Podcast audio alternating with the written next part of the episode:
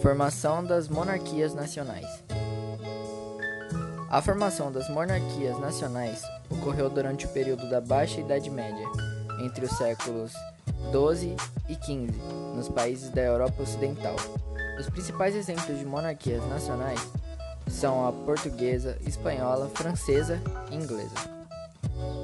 O processo ocorreu de maneira similar nos países europeus, mas em tempos distintos. Em Portugal, teve início no século XII, com a dinastia de Borgonha ou Afonsina, sendo mais tarde consolidada pela dinastia de Aves. Por sua parte, na Espanha, França e Inglaterra, a formação dos Estados Nacionais teve início no século XV. Não existia um país estabelecido, mas vários feudos, e cada um deles com reis servos.